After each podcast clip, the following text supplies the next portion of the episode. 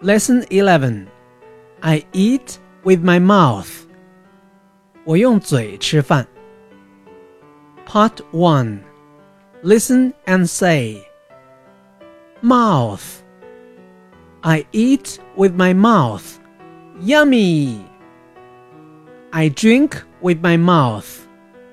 I talk with my mouth. Part 2 Let's play. Act and guess.